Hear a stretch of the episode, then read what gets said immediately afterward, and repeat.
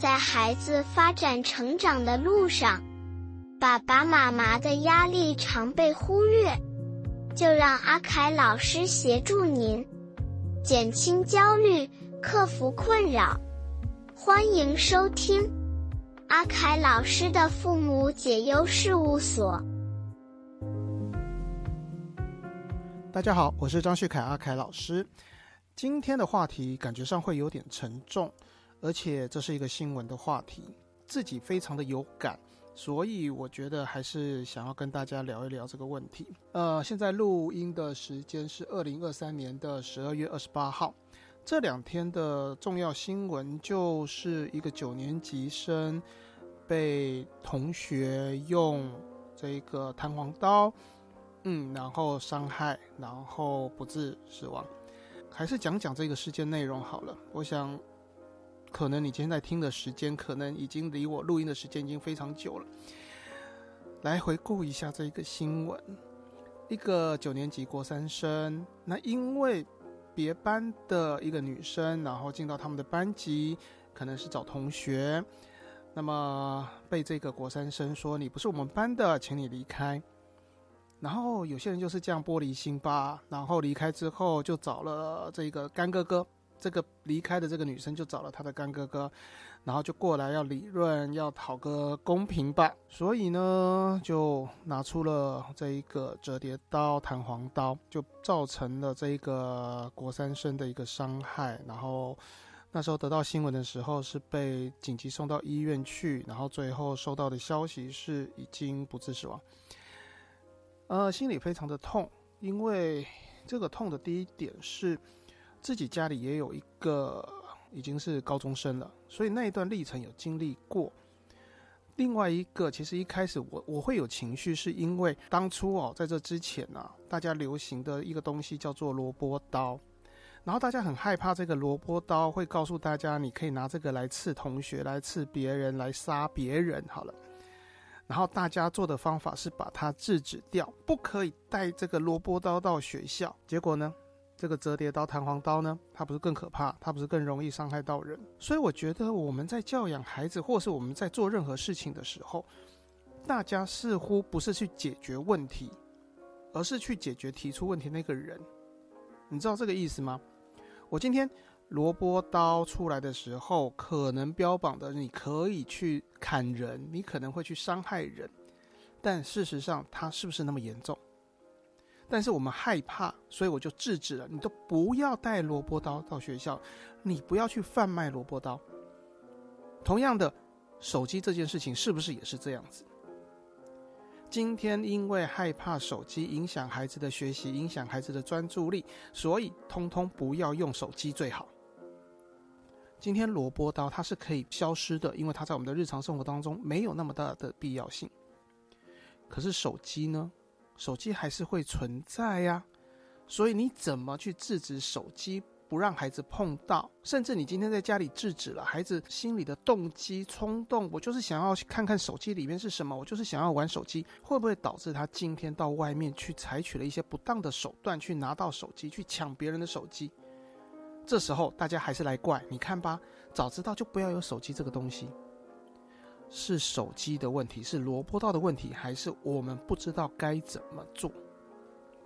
所以当我看到新闻的时候，我的第一个反应是：看吧，看吧，你看，当初萝卜刀的时候，那时候写了一篇文章，我就说这个东西我们应该要趁机要做机会教育，让孩子知道这个东西好，虽然是玩具，它但是它可能会造成什么样的伤害，它跟什么样的东西，跟什么样的真实的刀子是类似的，所以我们应该要。做如何的避免，以及做正确的使用，但是大家却都没有，而是直接制止，就是不要让这个东西出现就对了。这样的做法，好，我我我当然没有办法说今天的新闻事件就跟萝卜刀是有关的，但是我觉得我们在面对孩子的时候，在教养孩子的时候。有些东西我们不知道该如何处理的时候，我们的第一个想法就是，那干脆这个东西不要出现就好。那为什么今天孩子学习很困难的时候，为什么我们不能说那就不要学习就好了？不行，你还是让孩子要学习呀。我觉得非常的，我不要说可笑，我觉得很好笑啦。就是大家到底有没有抓到那个问题的核心？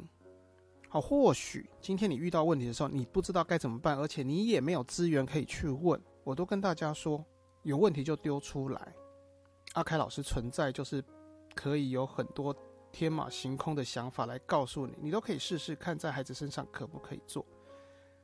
同样的，我也可以用在我孩子身上。对啊，我的孩子大了，高三了，他在成长的过程当中，我就利用我的这样的一个想法，他可以去接触很多东西，但是我们会去讨论这些东西到底对于他的生活、对于他的学习好处在哪里，缺点在哪里，甚至是我们该如何的去做取舍，去做时间上的考量。这样子是不是可以让孩子在他的成长过程当中得到更多的经验？而这样的经验，将来在遇到类似事情的时候，他才会知道该怎么处理，而不是一味的去禁止一些你觉得对孩子不好的东西，禁止不完的啦。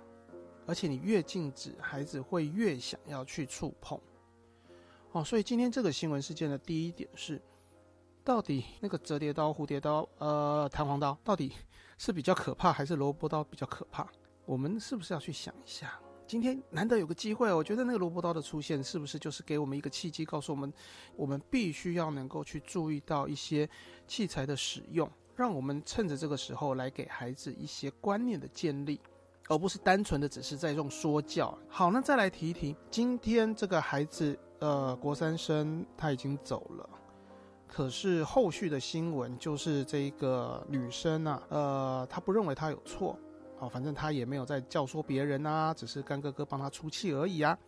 而这个干哥哥呢，在法院还自拍，还比一个耶，好，认为他也没有问题。这些未成年的人呢，当他犯下了这一些我们所认为的滔天大罪的时候，哎，其实他们是不害怕的。因为一些少年事件处理法、一些法律上的保障，让他们不会去被判死刑或是无期徒刑，所以他们可能会被关，但是这个被关就是再重新的教化，所以他们只是换一个地方去学习而已。过了十年，或者是他被判几年出来之后，诶，真的又是生龙活虎。然后我在一些社团里面看到有人说，其实他们真的不怕，而且啊，你看他今天呢。他是去伤害别人哦，所以当他十年之后，十几岁的人十年之后，好吧，也才二十几岁，不到三十岁，他会被整个黑社会的人重用，因为他有很好的经验。对，听起来也蛮可怕的，对不对？好，我不去讨论说到底在。整个法律制度上，或者是政策上的一些问题。今天回到我去怎么去教孩子这件事情上，我们当然要教孩子去尊重人权，但是今天我们是不是太着重于某些特别的人身上的人权？那这样的话，我孩子会不会去认为我今天其实杀了人其实是没问题的？所以我会认为你要尊重人权没有错，但是你要以全体的人权为作为一个考量才对啊？为什么学校没有办法去制止啊？这个学生带折叠刀到学校，因为老师不可以收书包，怎么必须要有见证人两个啦，老师才能去收啦。那如果同学不同意也是不行的之类的。对，如果一般来说你没有任何的理由去收，你就是不尊重人权嘛，不尊重我，你为什么要动我的东西嘛？可是今天如果我是为了要防范某些事情，我为什么不去做？我们在过于尊重人权。过于尊重学生的权益的状况之下，反而让这些伤害者他有恃无恐啊！好，这些年来遇到了一些法律的问题，常常会觉得说，法律它是用来保护好人，还是要保障坏人的？其实我自己的感觉是，法律其实是来限制好人的，让你这些好人很多事情你不要去做，所以你不会犯法。可是那些坏人呢？那些坏人他有恃无恐啊，反正我就是要违法了嘛。对不对？反正我就有可能会逃过法律的制裁嘛，或者啊，干脆就接受法律制裁嘛。然后过一段时间以后，我又卷土重来嘛，东山再起嘛。哎，网络上很多人去肉搜这个干哥哥、干妹妹的他们的个人资料，结果呢，我们的法院是公告，希望大家不要公布他们的个资，以免触法。你看看，我们因为我们觉得我们要展现我们的正义，我们真的愤愤不平，为什么他们可以感觉上不受法律的一个是。一个制裁，所以我们用了我们的方法去展现正义。可是法院会告诉我们，不行啊，你不能做哦，你这样做是触法的哦，所以我们不敢去做。可是他们呢？他们已经真正违法的人呢？他们不怕。所以我说，法律是用来限制好人的。但是法律是不是真的能够给这些为非作歹也好，或者你今天伤害别人的人，能够有合理的、对等的一个处罚惩罚？好，这个我不是学法律的，所以不再深入的去探讨。如果我刚才讲的有错，也欢迎大家给我建议，好，重新教我一些法律的知识，好不好？因为现在个人阿凯老师现在是有点情绪的状况之下。在同样的今天的时间里面，呃，刚好遇到我们的这一个总统候选人的证件发表会，哦，每个人都在提这个国三生的这一个事件，然后要加强安检，我就觉得蛮好玩的啊。你前面就已经说了，你收收书包是一个不对的事情了嘛？那你今天怎么去加强安检？唯一的方式就是，是不是要跟跟大陆那边一样，你在学校门口，在教室门口。就像那个你要坐，他们要坐地铁，就是捷运，全部你的包包全部要过 X 光机，全部都要检查一次。对，我没有我没有开你的书包哦，所以算不算违法？应该没有吧，对不对？我就让 X 光机过，有问题，那我就合理的，对不起，我要来检查，你要打开给我看。可是到最后，这又是一个扰民的事情，所以我就觉得很奇怪，在整个的教育制度之下，或许我从小。被灌输很强的尊师重道的一个观念，我们要去尊重老师，听老师的话。可是现在的社会，现在的制度，呃，好奇怪哦。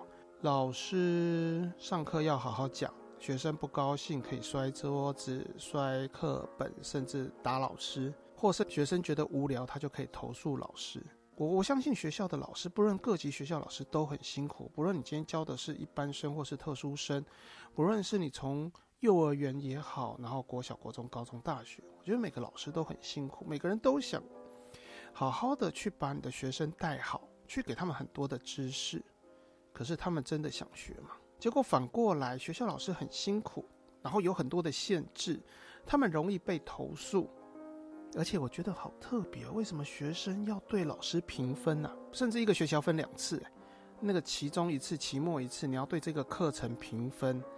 除了打分数那个那个几等分的那个量表以外，然后呢，你可能还要提一些意见哦，说说这老师哪边需要改进。我我我现在在念研究所，所以这几年当中也写过这样的问卷，文字书写的部分，我写的都是老师对大家好的那一面，并不是要去恭维老师。我觉得带孩子带久了，我觉得从正向的角度，每个人都需要鼓励啊，老师也需要，不然我看到哦，很多老师为了。呃，是不是为了考绩，为了要继续开课，或者是他有什么样的一个补助措施哦？我记得好几年前会去一些学校帮学生上课，然后那大学教授就跟我说：“哎，阿凯老师，你你就呃轻松讲，让大家很快乐，他们能够吸收到一点点就好，主要是他们愿意在教室坐得住，没有打瞌睡，好觉得你很好玩就好了。反正我只要学生能够继续留着，我没有学生就是没有。”没有收入，没有学费，然后这个老师就会被检讨。他们担心的是这一个。我并不是说学生不能反过来对老师评分，可是学生的立场是不是不要说是不是公正，他是不是可以站在学习的角度来看？今天老师上课每一节课都要点名，那么那么很抱歉，他的分数，老师的分数一定很难看。如果他考试很多，小考很多，报告很重，那对不起，他的分数也很难看。可是这些方式不就是学习的一部分吗？所以要帮老师评分，我觉得 OK。可是你事先的配套就是，我会认为你必须要能够提升孩子的学习动机，他觉得学习是很有趣的，他才能够真正知道他要学什么，他学的是什么，才能够很客观的来判断老师你教的是不是真的是我需要的，或者是你教的是符合这个课程的，这样的评分机制才是好的。我在现在看到很多大学生，就是也是有恃无恐啊。老师，你今天不好好上课，你今天太凶了啊！对不起哦，你的评分就比较低。那老师就没有办法去做事情啊，对不对？好，来来来来，把情绪收回来一下。好，今天这样的一个新闻事件，孩子会不会害怕？如果孩子今天看到这样新闻，我在学校都会发生一些很危险的事情。当然，在台湾不像在国外，可能那种国外有人拿枪进去扫射的，台湾没有。可是就是一两个啊！你看，从从我的小时候那只那个那个学校里面泼硫酸，到近期的小灯泡事件，到这一个国三生的事件，孩子会不会害怕上学？他会不会害怕隔壁的同学，他的书包里是不是有什么样的东西？或甚至根本不要有那种很攻击性的东西，任何的东西都会造成伤害，即使是一支铅笔。所以我们要怎么教小孩？而且反过来，今天有一个别人外人到我们的教室来，好，这个教室我们就是一个团体，我们就是一个团队。有人来我们这里面，他就是好难听点叫亲门踏户啦，但事实上他就是不属于我们这个团体的人。我请他离开，可不可以？我今天遇到这种。路见不平的状况，我可不可以拔刀相助？还是说我默默的因为路见不平啊，路不平，所以我只好拿土来填？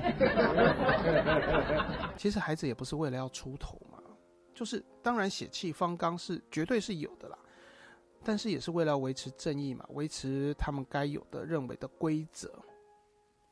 可是我们常常跟孩子说啊，以后你遇到这种事情哦，你就不要管。所以呢，孩子以后都什么都不管事，反正我就把我自己处理好就好。难道我们就要塑造我们的孩子，将来就变成这种只扫自家门前雪，莫管他人瓦上霜的一个行为表现吗？所以到底要怎么教孩子？我的孩子大了，他很安全的度过了他的学校生活。当然，接下来还是有一段学校生活要过了，至少。很安全的过了这段时间，我怎么告诉孩子，今天你在学校一定会面临到很多事件，而且这些事件也不是我事先能够设想好的。我怎么带领我的小孩？我的孩子，我儿子啦，从小我只给他一个观念，就只有四个字：注意安全。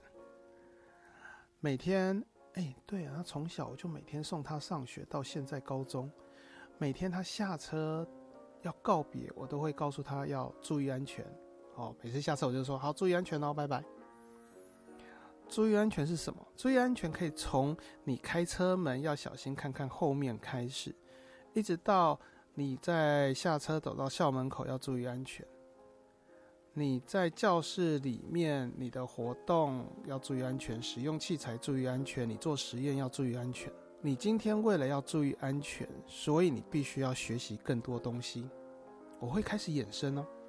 我开始衍生很多东西，带着孩子，带着我儿子开始去认识更多东西，对不对？你今天要走路安全，所以你可能要去注意大车子的内轮差，你可能要去注意到小绿人的倒数秒数，这是他小时候做的事情。长大了呢，你今天要注意安全，你得开始学会预测别人会怎么做，别人要采取什么样的行动。甚至你要预测你的作为会导致什么样的结果，可以，你可以去伸张正义，你可以走在马路上，一台车子，一台摩托车从你面前咻的冲过去，然后你就开始骂他，他闯红灯，他没有礼让行人。但是你有没有想过，呃，接下来会发生什么状况？对你站得住脚，你在法律上你是对的，问题是，他如果下来伤害到你。那你再有正义感也没有用，你对法律的认识，你的正义感也就到这一边为止了，后面你就没了。所以最安全延伸的是，你必须能够安全的生存下去。在这样的状况之下，让他去衡量、去设想。我在想，我还没有跟我孩子讨论呢。我在想，如果今天他是那一个班级上有别人进来，然后他想要去维持正义，请人家离开的那一个人，他如果这么想，他会怎么做？他会直接要求他离开，还是怎么做？我想还有很多方法吧，对不对？结合更多人的力量，或者是我们常说的就是报告老师。不过，哎，老实讲，我真的觉得报告老师缓不济急呀。当然要看老师啦，那个尽责老师是很多啦。不过我遇到就是老师就说：“那你不要管他，反正他又没有对你们怎么样，你们又不会少块肉，这算不算息事宁人？不知道。”当然，当然，他最后的结果是安全的，那个刀子不会出现。可是孩子会开始愤愤不平，他为什么可以这样做？为什么我不能这么做？当孩子有这样的想法出现的时候，我就会告诉他：很棒，你是好人，因为你很守法。对他的心情会比较平复。然后呢，我们会开始讨论。那如果今天我们有能力去改变法律，法律要怎么改变？所以我带着孩子，他会设想的更多，他会了解更多的人情世故，他会知道在很多的状况之下，他有很多的应变方法，不会是只有一种。好，这是我希望我孩子可以成长的部分。好，所以整体来说，今天这个新闻事件让我看到的第一个是，当今天有一些我们没有办法处理的物品。或事件好了出现的时候，我们的处理态度竟然就是消灭它，不要让它出现，但是却忽略了我们如何跟它和平共处。哦，手机，哦，垃圾食物，哦，麦当劳素食等等的，或者是电动玩具，这些东西它就是存在啊。你让它消失了，不会，它不会消失的。我们为什么不能好好的来跟孩子讨论？或者是我们有更多的方法来跟孩子去设定规则啊，你可以去听更多的 podcast，你可以看更多的文章。如果真的不行，没关系，你来跟我说，我会去了解孩子的个性之后，告诉你我们可以试试看怎么做。再来，我们要尊重人权，尊重别人没有错。呃，这个问题我也跟孩子讨论过。今天有个人闯红灯，如果他坐在车上，坐在他我开车嘛哈，然后他坐在车上，然后看到行人，明明是他是红灯，他就走过去。他会很想要去骂他，尊重人权跟礼让别人，怎么去取舍？对哪一件事情会是对自己比较好，或者哪一件作为会对自己比较没有伤害？好，这个要去想一想。平常的时候遇到很多事件，就带着孩子去想一想。这样的话，真正遇到的时候，孩子才会在短时间之内做正确的判断跟反应。好，免得一失足成千古恨。再来，对于学校老师真的很辛苦，所以当今天我们在面对到孩子在学校里面发生的种种问题的时候，我觉得我们是可以跟老师好好讨论的。有些时候，我们会觉得老师好像会把我们的孩子贴标签，我宁可先想，老师的经验够多，所以他可能有一些。因为过去的经验而认为我们的孩子是怎么样，这个就需要沟通了。呃，是不是每个人都能沟通？当然不一定了哦。但是我们至少要去做好沟通这件事情。同时，我觉得还是要去尊重老师，还是要去教我们的孩子如何尊师重道。当然，有些老师可能在某部分不是那么的好，但是他总有可以让孩子学习的地方。所以我们教孩子如何看到老师的好，用正向角度来看老师。老师可能教学让他听不懂，可是每天老师穿的让他觉得很赏心悦目，那也是亮点。呃，这个纯粹开玩笑的举例。好，要来跟我们孩子讨论的是，社会上会有很多让他愤愤不平的事情，会有让他觉得他可以出头，他可以去帮别人伸张正义的事情，但是怎么去取舍，怎么去做判断？所以很多时候，那个小朋友大概四岁开始就会玩扮家家酒。我们就应该用扮家家酒的时候开始，去扮演不同的角色，然后去产生各种不同的事件，让孩子去练习不同的状况之下，他该怎么去想方法解决，好这个问题解决能力，或者是怎么去做互动、做表达。好了，最后还是希望我们的孩子都是平安健康。希望爸爸妈妈们每天可以很安心的把孩子送进学校，然后孩子在家里可以乖乖听话。还有各种什么样的问题，都欢迎各位留言，我们一起来聊聊怎么去带领我们的孩子。同样的，呃，我也身为一个爸爸，所以今天我们或许都可以用家长的角度来谈这件事情。所以，所以，如果你今天有意愿，哎，来跟我录 podcast，我们来聊聊孩子的问题，那也是不错的，对不对？好，时间的关系，我们就谈到这边。有任何我讲错的地方，欢迎各位留言指正，或者我还没有讲完整的地方，也请各位提醒我，我们再找时间继续聊。当然，你想要听什么样的话题，也都可以留言。当然，最重要的，不要忘记要订阅我的 podcast。当然，心有余力，麻烦各位赞助一下吧。这样的话，我可以请小编做更多的事情，把我录的内容好好的剪一下，免得都是一段落一段落的。好。下次再聊了，谢谢各位，拜拜。